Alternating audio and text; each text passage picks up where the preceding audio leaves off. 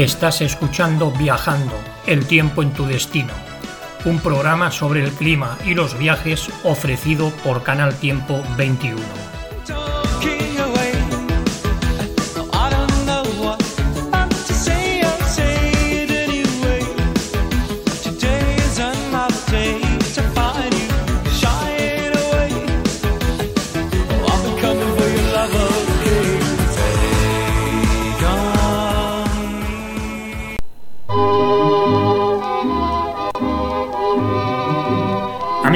Y seguidor del programa El tiempo en tu destino.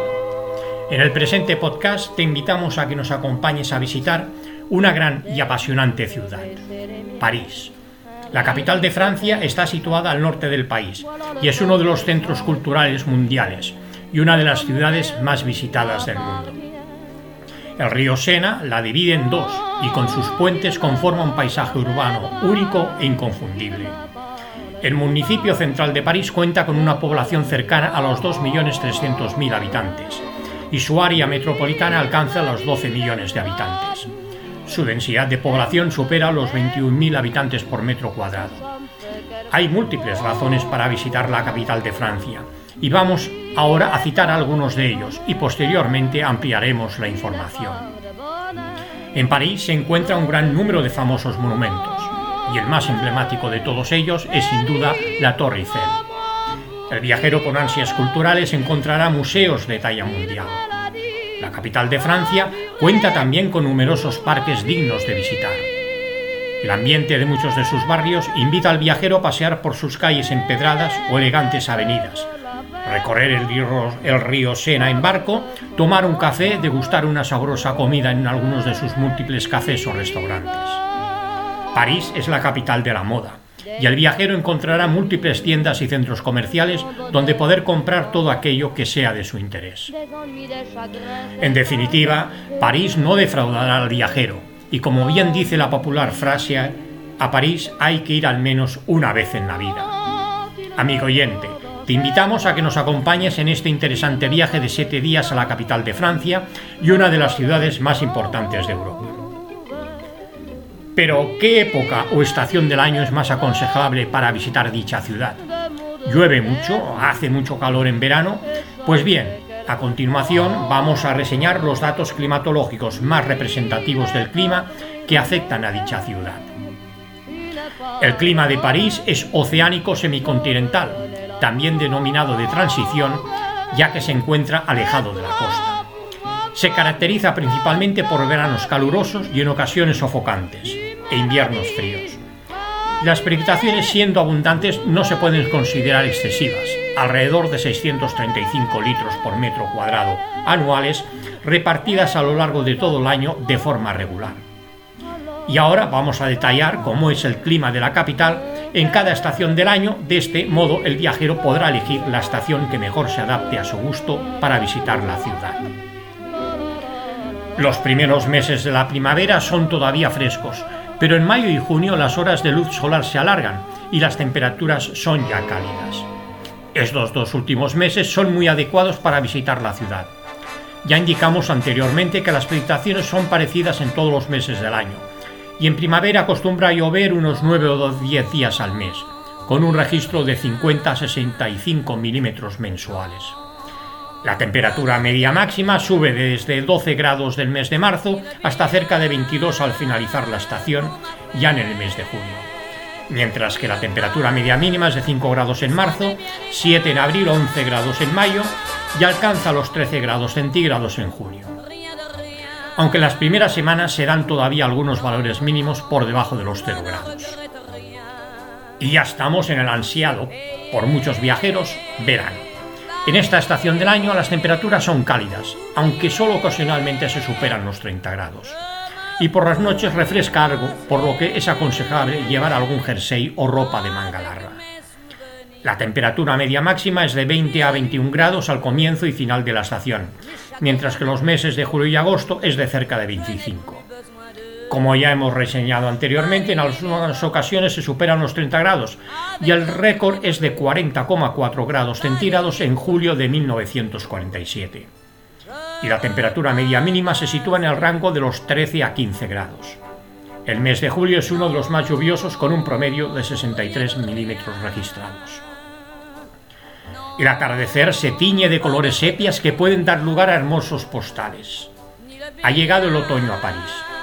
En septiembre y octubre las temperaturas no son todavía bajas, por lo que también es buena época para visitar la ciudad.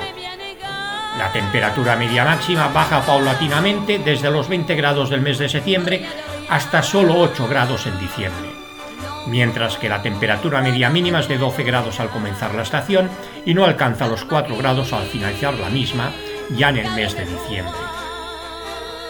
¿Y cómo es el invierno en París? Evidentemente que el ambiente es frío y la temperatura media no suele superar los 6 grados, pero la mínima habitualmente no baja de los 0 grados, pero sí que hay días casi todos los años en los que se llegan a valores inferiores a los menos 10 grados centígrados e incluso en algún año se ha llegado hasta menos 25 grados. Durante esta época la nieve hace su aparición algunos días, pero no acostumbra a nevar copiosamente todos los años. La temperatura media máxima es de 7 a 8 grados, excepto en el mes de marzo que ya supera los 11 grados. Y la temperatura media mínima se sitúa en el entorno de los 3 grados, salvo marzo que llega a 5. La precipitación sigue la tónica de las demás estaciones con un promedio de 50 a 60 milímetros mensuales.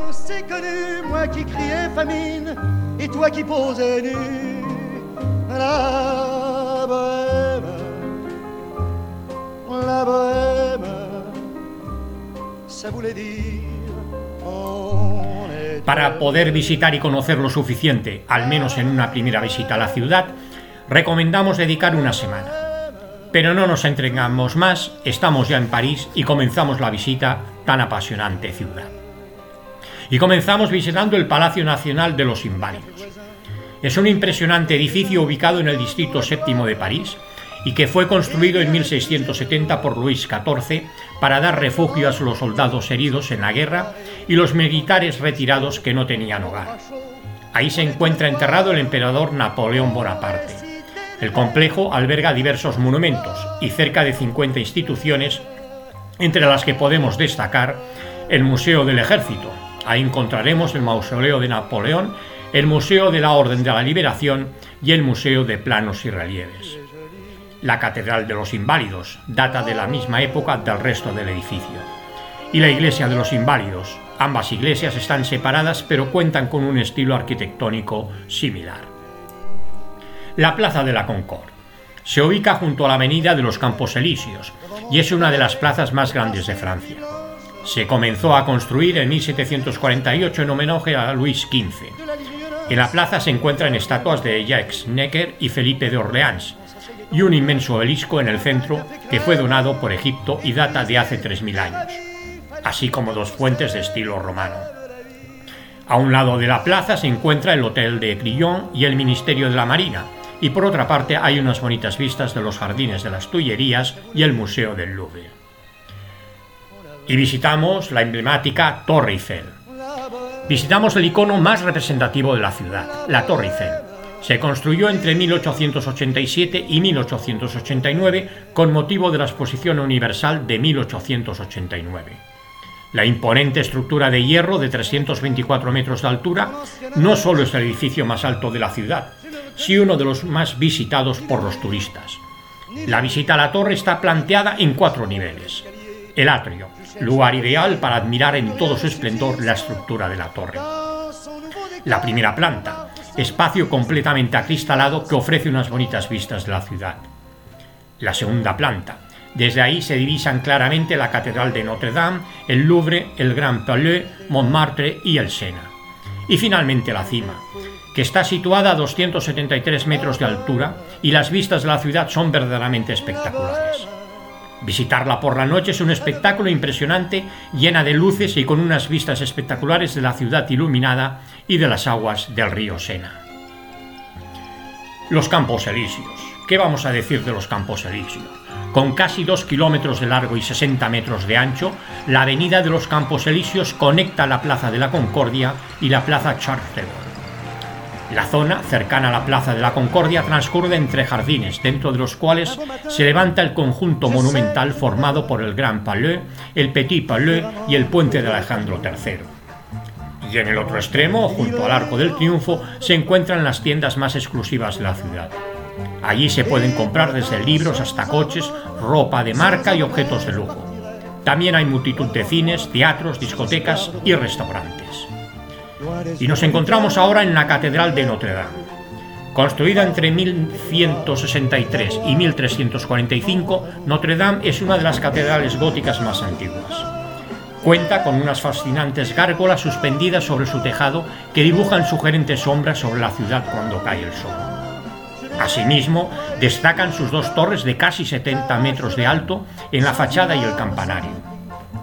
En su interior destacan un gran templo con una iluminación impresionante y maravillosos frescos y obras de arte. Sus columnas gigantes la convierten en una peculiar catedral gótica, y esto, sumado a la decoración de sus capiteles y enjutas, la vuelve un edificio enigmático y auténticamente maravilloso. Pero lamentable incendio de abril de 2019 destruyó parte de su estructura, por lo que en la actualidad no es posible visitarla. La Basílica del Sagrado Corazón. Ubicada en lo alto de la colina de Montmartre, a 130 metros de altura, la basílica es una de las más antiguas de la ciudad. De estilo neobizantino, se construyó entre 1875 y 1914 y desde su cúpula se obtienen magníficas vistas de la ciudad. Destacaremos especialmente la cúpula. Se apoya en varias columnas, cada una adornada con un capitel, y en el centro la inmensa campana tan presente en las fotografías de este templo. La cripta y la torre son otros de los lugares a visitar. Y ahora nos encontramos en la iglesia de la Madeleine. Construida entre 1764 y 1845, la iglesia es de estilo neoclásico y está rodeada de columnas corintias y coronada con un frontón triangular. El interior del templo se encuentra decorado con esculturas de Pradier y Ruth. Además de los templos citados, también son recomendables visitar Saint-Séverin, Saint-Étienne-du-Mont y Saint-Chapelle, entre otros muchos existentes. La place rouge était vide. Devant moi marchait Nathalie. Il avait un joli nom, mon guide, Nathalie. Y seguimos nuestro recorrido por las calles de París. El barrio de Montmartre, conocido también como el barrio de los pintores, se caracteriza por estar formado por un conjunto de callecitas pintorescas que se dirigen todos a la cima de un monte, en cuyo cenit se encuentra la prestigiosa Basílica del Sagrado Corazón. Un recorrido por sus calles nos permitirá conocer lugares pintorescos, una mezcla de lo bohemio y lo exquisito algunos de los lugares a visitar son el Muro del Amor. Consiste en un alto muro que lleva escritas las palabras Te quiero en un gran número de idiomas del mundo. El funicular. Vale la pena hacer el trayecto hasta la cima del monte en el funicular. Ello nos permitirá observar el barrio y toda la ciudad desde arriba. La Rue de Chevalier de Bar. En esta calle se encuentra gran cantidad de tiendas donde el viajero podrá adquirir algunos souvenirs interesantes para llevarse como recuerdo de la visita a París. El famoso Moulin Rouge, donde se puede ver un espectáculo de cabaret. Y la Basílica del Sagrado Corazón, que ya hemos visitado anteriormente. Y nos dirigimos ahora al famoso barrio latino. En un viaje a París sería imperdonable no visitar uno de sus barrios más famosos, el barrio latino. Se encuentra en el distrito 5 de la ciudad y comienza junto a la Universidad de la Sorbona en un perímetro amplio que termina junto a la orilla del río Sena. Sus orígenes se remontan al siglo XIII, cuando se instaló la prestigiosa universidad, y su popularidad fue creciendo con el paso del tiempo. Y a partir de comienzos del siglo XIX, escritores de todo el mundo se reunían en sus bares y rincones para debatir en torno a la literatura. Ni qué decir que dicho barrio tiene una vista, vida nocturna muy activa y atractiva para el turista. Pero, ¿qué lugares interesantes se pueden visitar? A continuación reseñaremos algunos de ellos. El Museo Nacional de la Edad Media. Ahí se encuentra un impresionante jardín medieval que resulta asombroso para todos los visitantes. La librería Shakespeare Company es una de las más antiguas y hermosas de la ciudad la iglesia de Saint-Séverin y la de Saint-Julien de Le Pont. y el Panteón que visitaremos más adelante. Y por supuesto, no nos vamos a olvidar de visitar la Sorbona, pero para ello se necesita tiempo y será el próximo día de nuestra estancia en la ciudad. Los Jardines de Luxemburgo.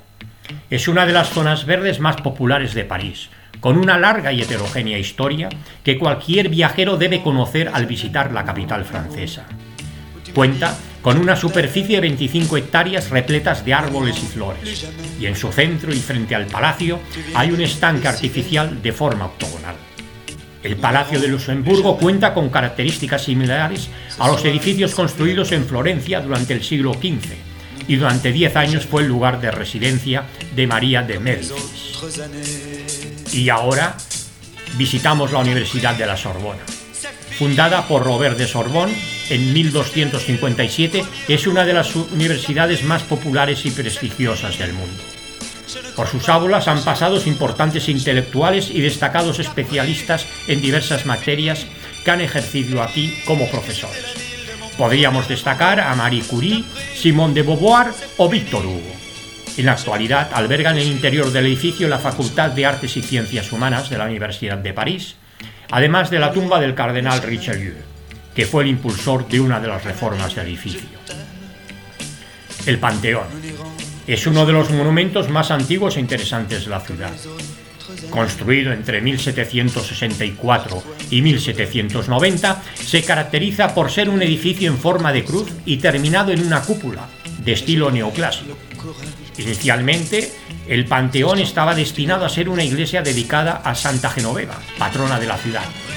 Sin embargo, en el momento en el que la construcción fue terminada, la Revolución Francesa estaba en su apogeo y la Asamblea Nacional decidió que el edificio albergara los cuerpos de los hombres y mujeres ilustres de la patria. La visita al panteón es sumamente interesante. Su interior está lleno de interesantes detalles arquitectónicos y decorativos. Destacaremos además del péndulo de Foucault que logró demostrar el movimiento de rotación de la Tierra.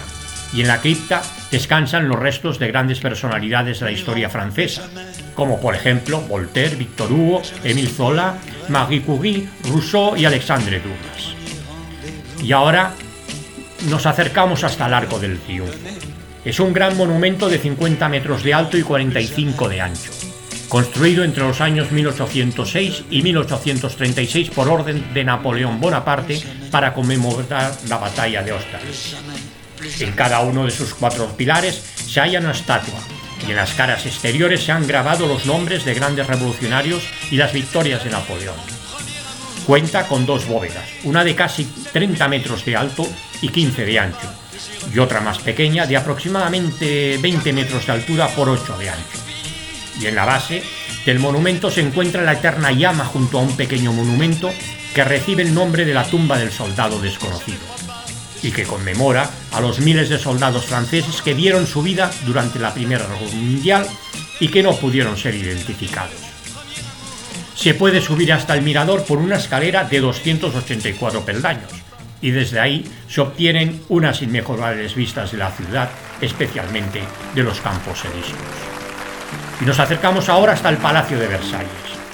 Construido por orden del rey Luis XIV, representa uno de los edificios de la monarquía más importantes del continente europeo.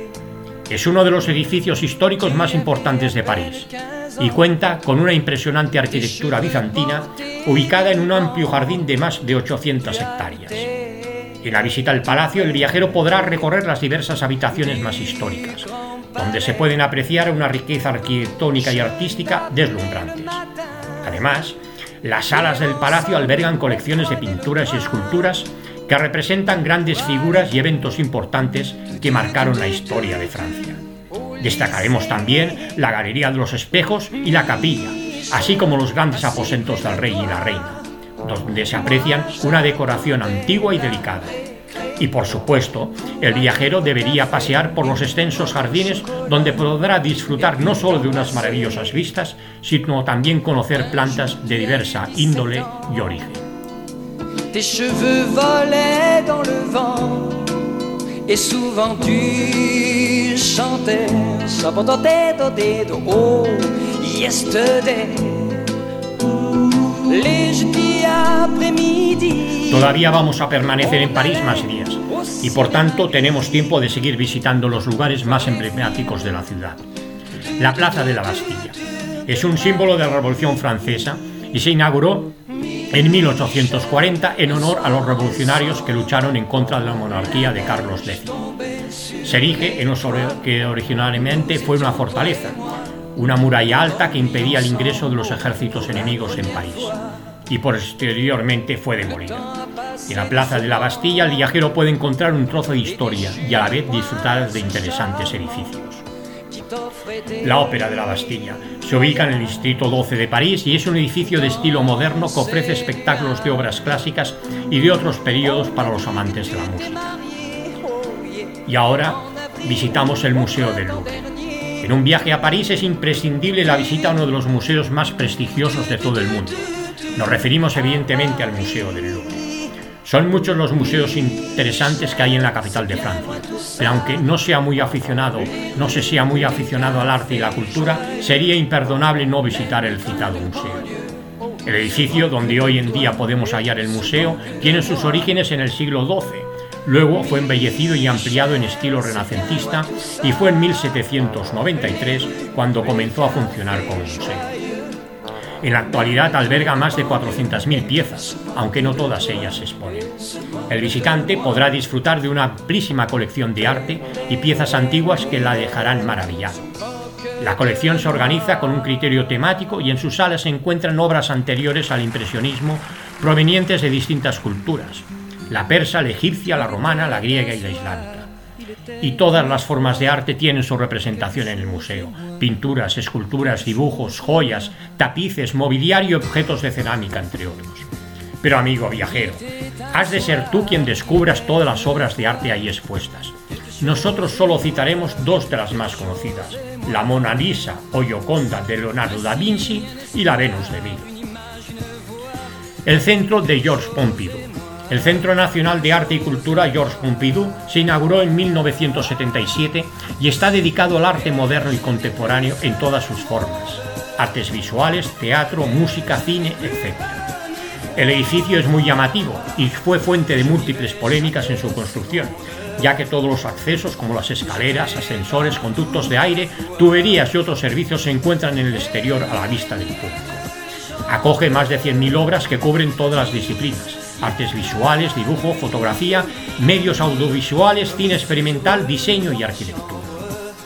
Y visitamos ahora el Museo Orsay. Ubicado en el antiguo edificio de la estación ferroviaria del mismo nombre, el museo es fundamentalmente una pinacoteca dedicada a las artes plásticas del siglo XIX, destacando su prestigiosa colección del impresionismo, post-impresionismo, entre otras categorías.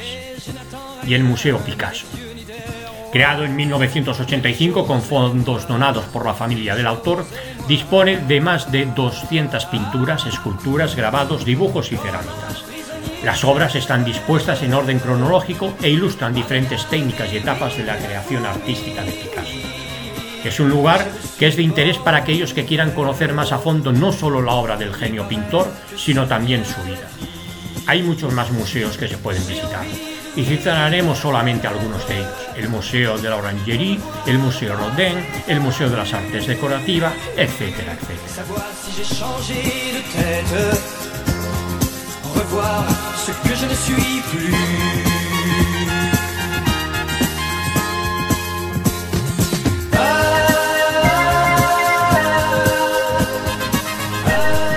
Últimos días en París.